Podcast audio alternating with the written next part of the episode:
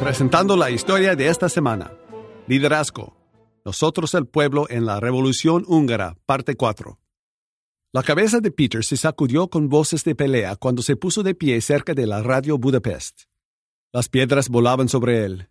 No sabía que el 23 de octubre de 1956 fue el primer día de la Revolución Húngara. Heridos y muertos estaban tendidos alrededor de él. Trabajadores de la fábrica de Cepel fueron armando emplazamientos de ametralladoras con armas que habían tomado de las fábricas donde trabajaban. ¿Qué estoy haciendo?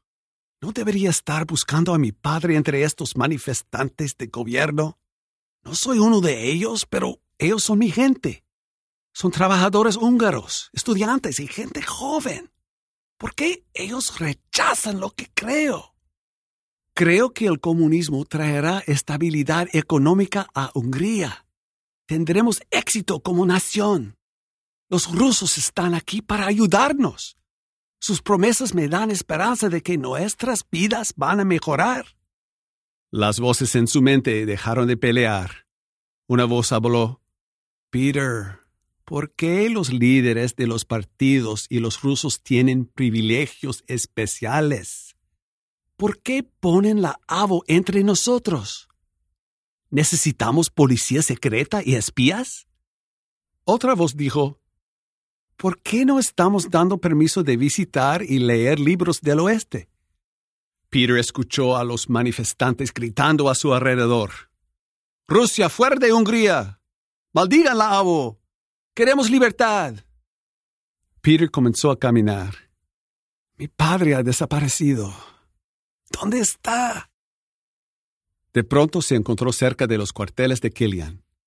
Oyó sonidos de explosiones dentro del edificio. ¿Habrían los manifestantes penetrado sus defensas?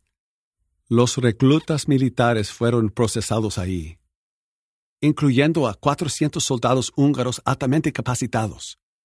Ahora la ABO quería controlar los cuarteles y conseguir sus municiones y armas de fuego.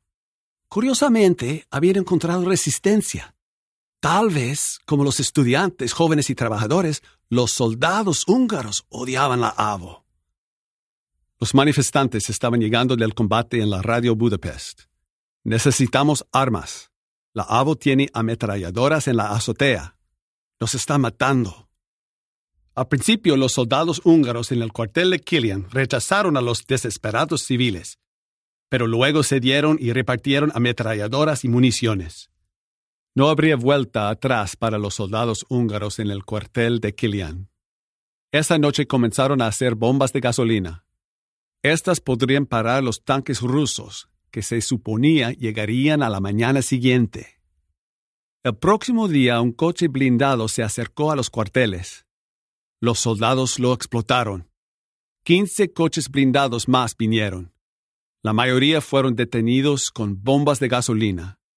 Siete tanques militares fueron destruidos por armas de mano. Al final del día, la resistencia había destruido 20 tanques y 11 vehículos blindados.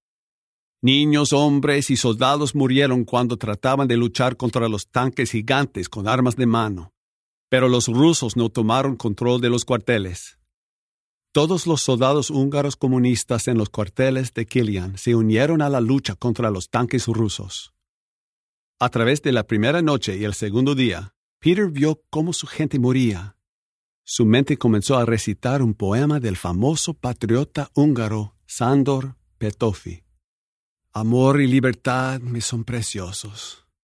La vida sacrifico por mi amor, mi amor, por la libertad. Mañana él se uniría a la resistencia. Soy Scott Thomas por Barbara Steiner con una historia de libertad. Está invitado a thisweekstory.com.